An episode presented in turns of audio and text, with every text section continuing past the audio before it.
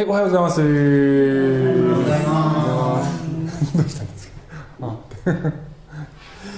はい、えー、使徒の働きの話を続けてきておりまして、42回目。パウロが、えー、ローマに囚人として輸送されていく、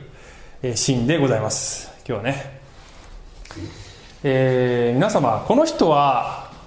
誰でしょうか？知ってる人？なんでだよ。全然違うと思うけどな。違うね。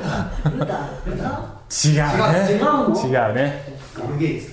ビル・ゲイツ。まあ言われてると似てない感じもしないよ。似てるような感じもする。えー、クリストファー・コロンブスでありますね。は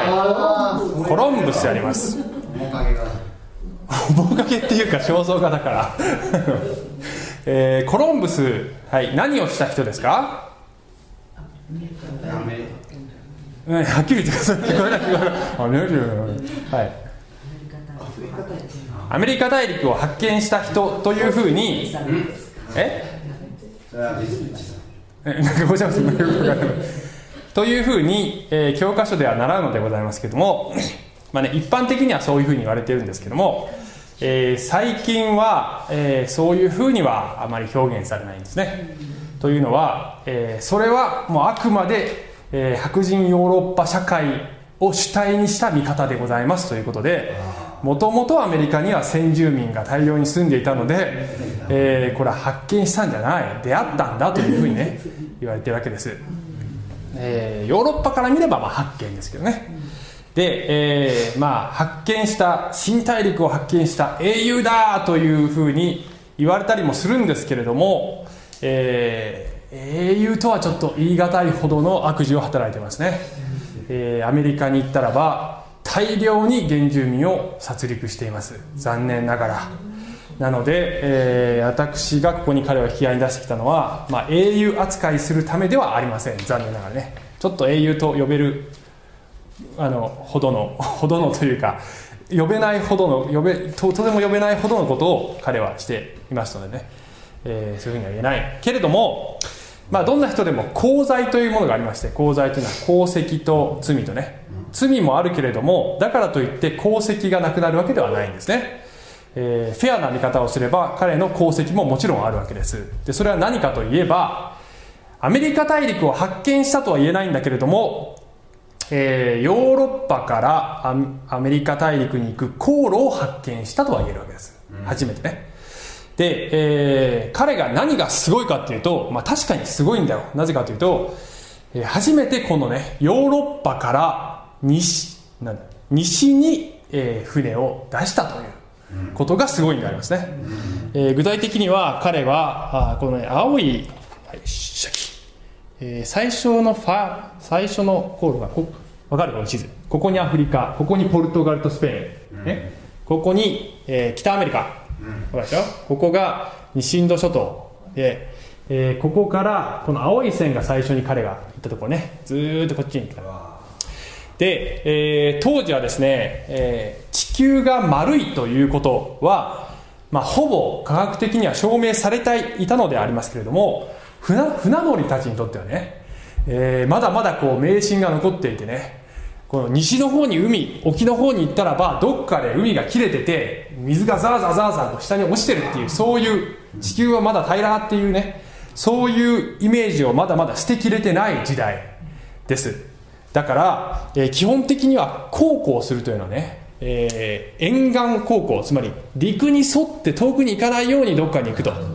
でアジアの方に行くのもとにかくこうアフリカ経由で下からずっとぐるーっと回ってインドの方に行ったりとかするっていうのが、まあ、当時の常識だったところを彼はコロンブスは丸いんだからこっちに行けば着くはずだということで、えー、インドに行こうということでこちらの方にずっとこの水平線に向かって直角に陸に対して直角に漕ぎ出すっていうのはこれとてつもない勇気がいったとは思いますね。うん彼は地球のあの大きさをね、えー、小さく見積もっていたのでここんな大陸があるってことを想定してないからもっと小さいと思っていたので、えー、もうちょっと行けばインドがあるだろうと思っていたら全然つかないということで一緒に行った水夫たちももうもう帰ろう帰ろうみたいな話になってくるんだけど、まあ、進んでいくと陸地に着きましたということでこの、えー、バハマ諸島にたどり着くわけですね、しかし皆様ご存知かと思いますが彼はそれをインドだと思ってるわけです。で実は生涯彼はそれをねあの大陸だとは思ってなかったんですね。知らずに死んでいったんです。で、えー、まあその先はねたどり着いてからは、まあ、先ほども言ったように非常にひどいことをしたのでまあ、えーまあ、倫理的な側面から言うともう悪人としか言いようがないんですけど、えー、このね、えー、冒険心というか前人未到の地にこぎ出していくというその行為はまあすごいと言わざるを得ないんじゃないかと思います。で、えー、なぜこういう話をしているかというと人生というのはですね航海に例えられることがありますね。航海っていうのはあの航行する船が、えー、船の旅の航海ですね、えー、人生は航海のようだというふうに言われることがありますけども、えー、皆さんお一人お一人の人生もまあ航海ですよね、えー、で、えー、それは一人一人の人生が前人未到の地を歩むような航海なんです、うん。で、えー、皆さんは、いやそんなことない、私の人生なんて別にありふれてる、普通ですよって言うかもしれないですけども、えー、あなたという人としてあなたの人生を歩むのはあなたが初めてなのであります。えー、坂本隆として坂本隆の人生を歩む人は、今までもそして後にも一人きりなのであります。そういう意味では誰も踏まない地を皆さん一人一人が歩んでいるんであります。そして、それぞれに、神様から与えられた道ミッション使命お仕事行くべきところ、そういったものが与えられていて、それぞれに目的地があるのであります。で今日の話のポイントは、えー、これが最終的な結論なんですけども神様はあなたを目的地に導くんですよということを申し上げたいのでございます。でクリスチャンにとってはですね最終的な目的地っていうのはえもちろん天国のことなんですけれどもそういう意味では私たちはみんな天国に連れてっていただけるというふうにとっていただいてもいいんですが、えー、どっちかっていうとこのメッセージのね、えー、ポイントはこの人生の中では先ほども言いましたが、えー、私たちがそのそのステージステージそれぞれのステージにおいてそれぞれのあの目的地があるわけです。たどり着くべきところがあるわけです。それは例えばねえー、自分が使命を持って使わされている場所だったりあるいは出会うべき人だったりあるいはなすべき仕事だったり、えー、生きるべきあなたらしい人生だったりあるいはあなたしかできない形での神の栄光の表し方だったり、えー、そういったものを今私は目的地というふうにね小さい意味での目的地が、えー、段階段階であるのですということです。例えば私だったら今この小淵沢という土地にねこれもともと縁もゆかりもない土地だったのにあれをあれよという間にこの地に来てしまって、えー、この地で開拓をするということは、えー、10年前には全く考えてもいなかったんですがなぜかこういうことになってしまいました、そういう意味では今は現時点ではここが私の目的地ですね。でも今後はもしかしたら例えば30年後にえー、どっか別の国に行って宣教せよというふうに言われるかもしれないしまた別の目的地が与えられるかもしれません。が今は私がここに、えー、導かれたあここが目的地だというふうにも言えると思いますね。で、えー、そのさまざまな目的地は目的地は自分が想像した通りの目的地ではないかもしれないですね、えー、願った通りの目的地でもないかもしれません。コロンブスもインドに行こうと思って着いたなと思ったら全然違うところだった。みたいな、えー、なので神様が持っておられる目的地は必ずしもあなたが想像している目的地とは違うかもしれませんが、えー、それがどんな形であれ神様があなたを必要なとこ必要なところにちゃんと導いてくださいます。紆余曲折はあると思いますが必ずそこに行くことになります。ということをぜひ知ってください。それを知っているのと知ってないのとでは全くねこの心持ち心の持ち方が全然違ってくるんであります。さて、えー、パウロという人は、え本題に入ってきますけどパウロという人は3回の宣教旅行を終えた後エルサレムで神殿を参拝していた時に仲間のユダヤ人から言いがかりをつけられて訴えられさまざまな人の前で自分自身は無実である。そして自分はこういう信仰を持っている。私はイエス・キリストと出会ったという証をいろんな人の前でねしていくということを過去5回ぐらいにわたって話してきましたがここに至ってパウロはですね囚人としてローマに輸送されるそういう船に乗せられていくことになります。それが今日の話なんですけどえー、これはでもしかし神様の計画で神がパウロをローマに行かせるというふうにすでに、えー、パウロに告げていたのであります。それが囚人としていくという形で実現したのですということを前話しました、さあ今彼ははい、えー、見える？これは、えー、ここがイスラエルね。ここがイタリア。ここがローマ。これが彼の目的地であります。遠いよね。地中海。そして彼は今このカイザリアというところにいます、ね。えー、で、えー、このね今から扱う使徒の働き27章はこの彼の後悔の物語にはなりますけども一個一個細かく説明してるととても時間が足りないので、えー、まあはしょってねざっくりと言っていくところもありますけど彼今カイザリアにいる。そしてここからさあおおシドンに来ました、えー、ここまでは順調ね。シドンで友人に会いました。ここから、えー、向かい風がありながらもこのキプロス島というところとこのパンフリアの間を通って今度ミラというところにね、えー、入港します、えー、もうすでにね向かい風が吹いている、えー、結構厳しい航海の始まりです、えー、そしてここからもまたね、えー、風が吹いて船の進みは遅い。ということでここに国土というところがあるんだけどこの沖をずっとこう航海ね、えー、していくんですけど風でなかなか進めない。で多分ねこれはこっちを行きたかったんだと思うんですけど、えー、そっちには行けなかったんでこのねクレタ島というのがこちらクレタ島の、えー、島影を航行してきました。ということでこの良い港というのはこのクレタ島にクレテって書いてねクレテというところに良い港というのがあるんですがあそこに彼はたどり着く。彼っていうかこれ200なんだっけ276人乗ってるんですねここにね。他の囚人も乗ってるんです、えー、この人たちはすごい大きい船だよね。276人だよ、えー、ここにたどり着きました。ということです。ちなみに私旅行でねクレタ島に行ったことあるんだけど 素晴らしい島だよね。もう本当におすすめ。もう本当に素晴らしい。ちょっと今日写真見せたいぐらいだったけど そんなことしてるとメッセージにならないから、えー、はい。で、えー、そこからはい、えー、どうなったかというとそこで結構滞在するんですよね。で時は、えー、9月から10月あたりです。ちょっと読んでいきましょう。人の働き27章9節かなりの日数が経過しており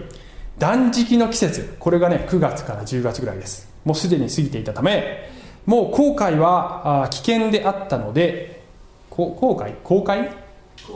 航海でいいね。航海は危険であったのでパウロは人々に注意してもうこの季節はもう航海する、えー、季節じゃないんですね、えー、危険になってくる季節なんです、えー、10節。皆さんこの航海ではと積み荷や船体だけではなく私たちの生命にも危害と大きな損失が及ぶと私は考えますと言った。しかし百人隊長はパウロの言葉よりも航海士や船長の方を信用した。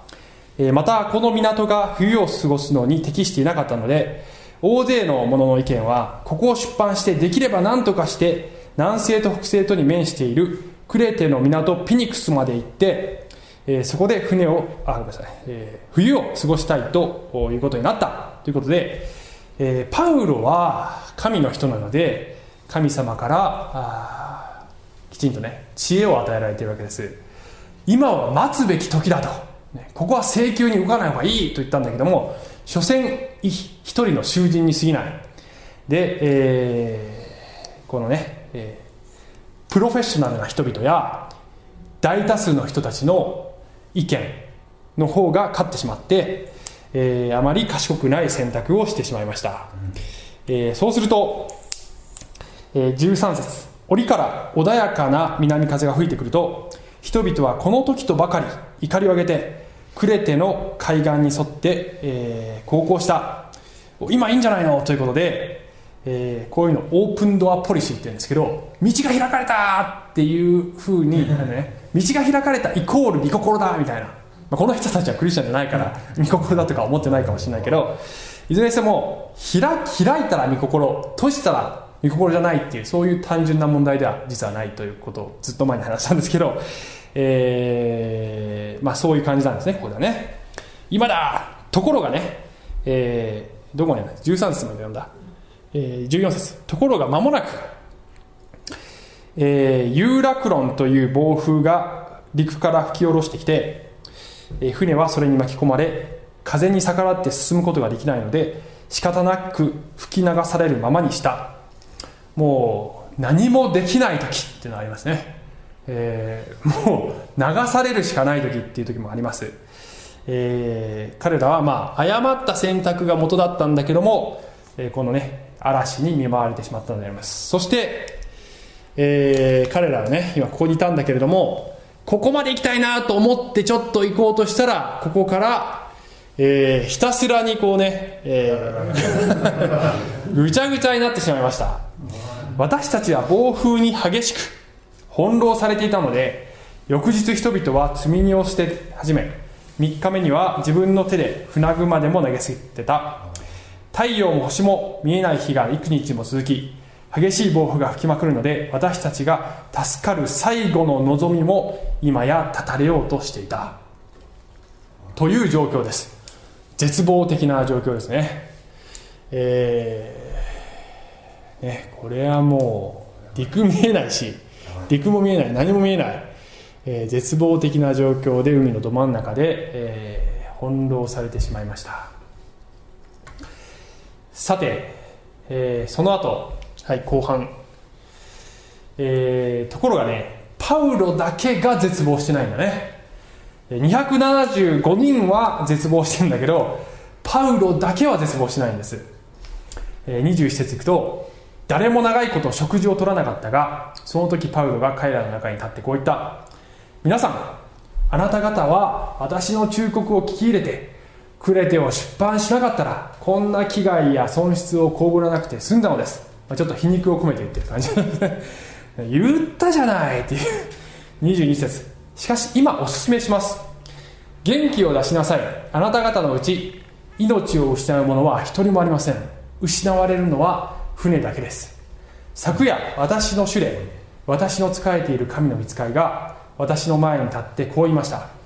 恐れてはいけませんパウロ。あなたは必ずカイザルの前に立ちます。そして、えー、神はあなたと同棲している人々を皆あなたにお与えになったのです。ですから皆さん元気を出しなさい。全て私に告げられた通りになると私は神によって信じています。私たちは必ずどこかの島に打ち上げられます。というふうに言うんですね、えー、でまだこの27章は続いていくんですけれども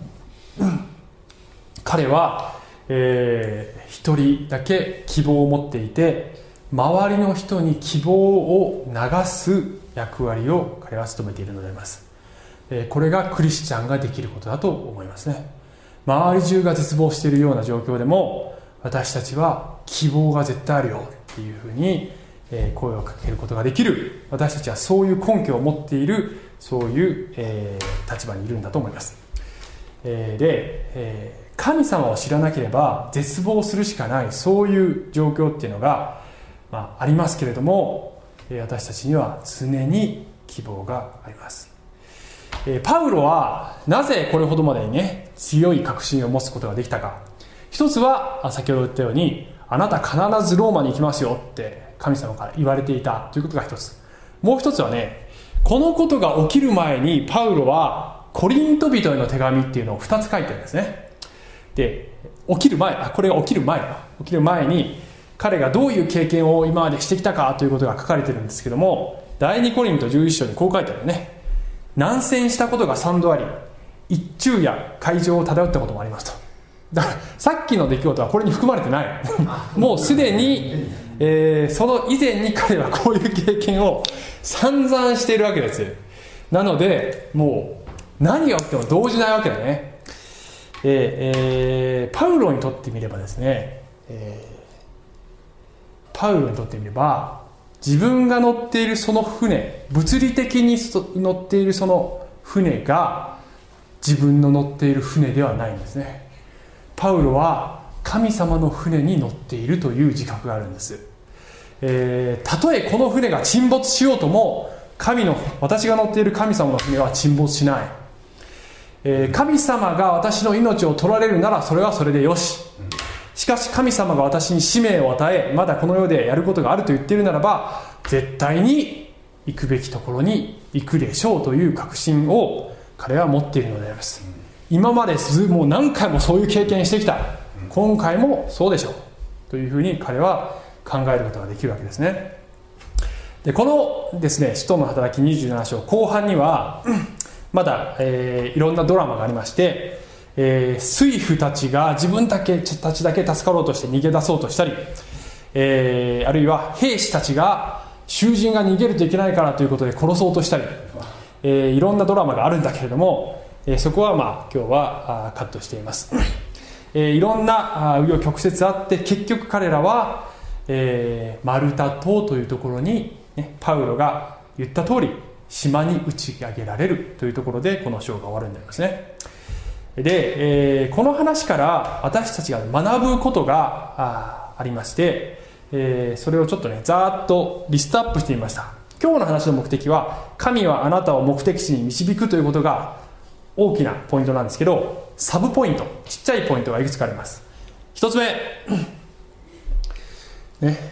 動くべき時待つべき時流れに任せるべき時があるということです。で、えー、これはね人の性格によってねどこかに偏る傾向があります。ね。えー、あの性格的にもうとにかく人生はどんどん行動していけばいいんだと。そうすれば道は開かれるという感じの人もいるし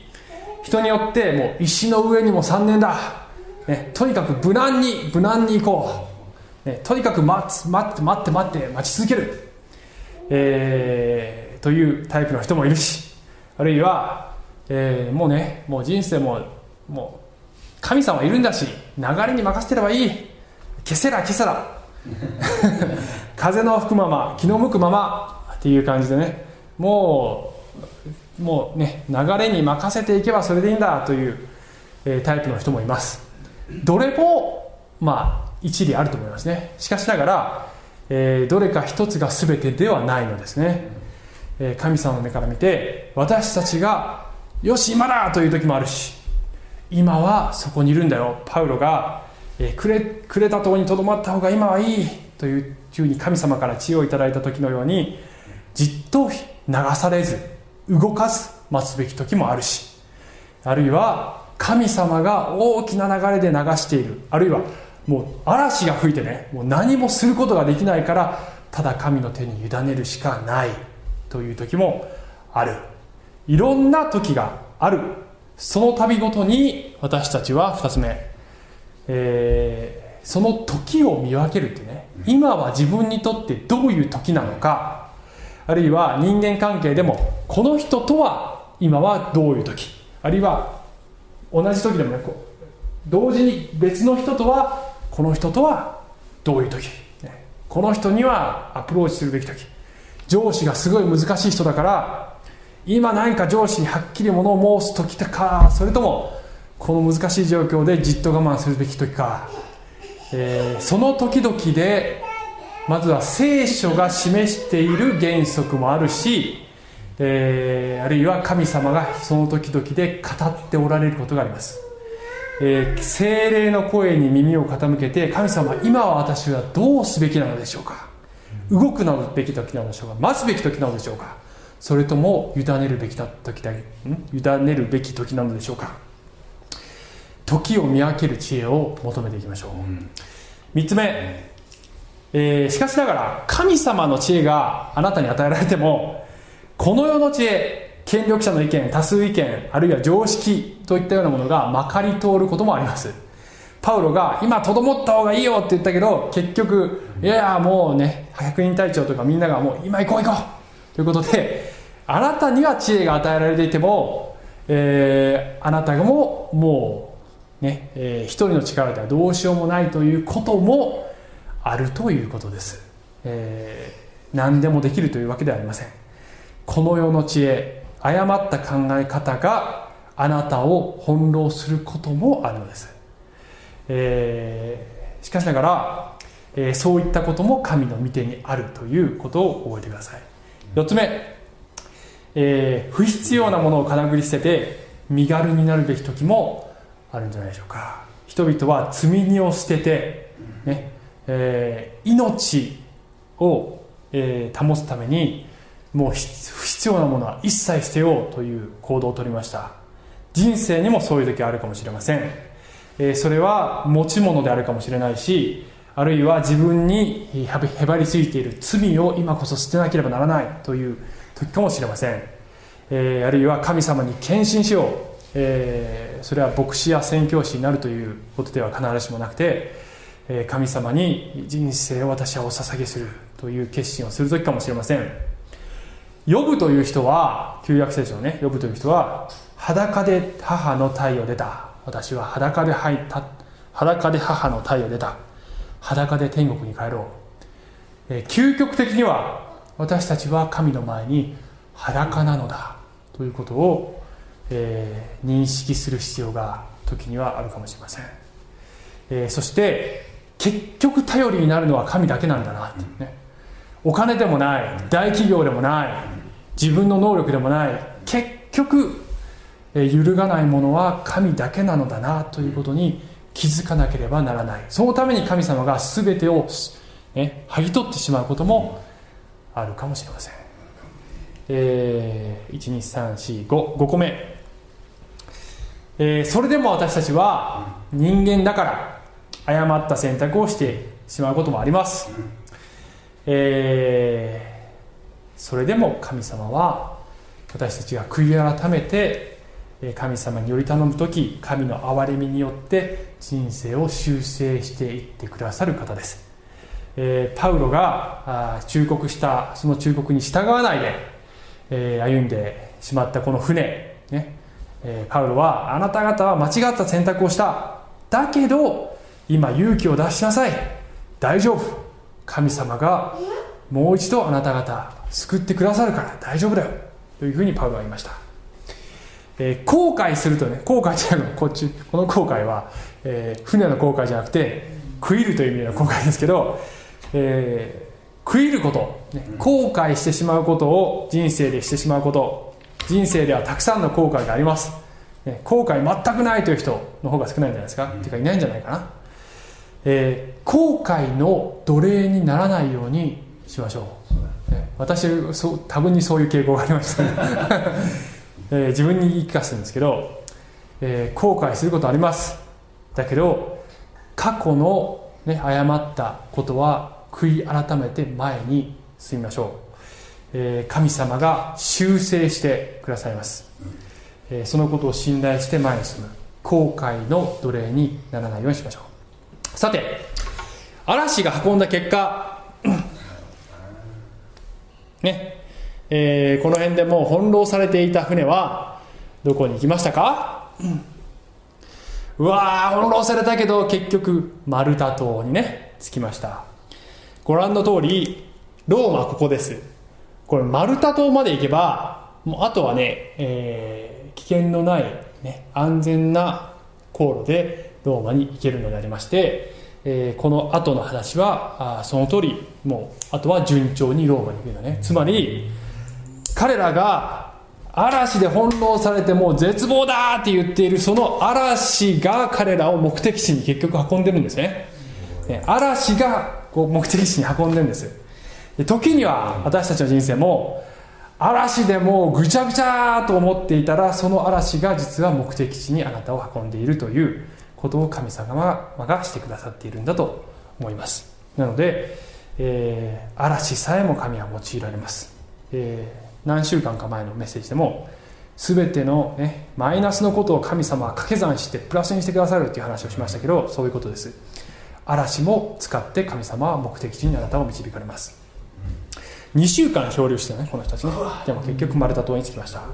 マルタ島での出来事は次の章です。はい。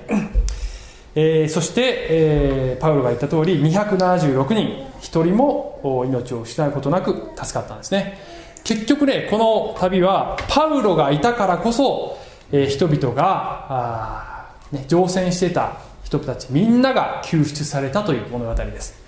えー、パウロゆえに人々が助かったんですね。その逆のパターンがちょっとだけちょっと時間も経ってるからクイックに紹介したいんですけどその逆のパターンが旧約聖書にありましてヨナ書 ヨナ書はヨナは神様にね、えー、神様にこう言われました立ってあの大きな町ニネベに行きこれに向かって叫べ。彼らの悪が私の前には登ってきたからだ、ね、あの町に宣教に行けというふうに言われたんだけどヨナはもう嫌だということでしかしヨナは主の御顔を避けてタルシッシュへ逃れようとした。逆方向にね、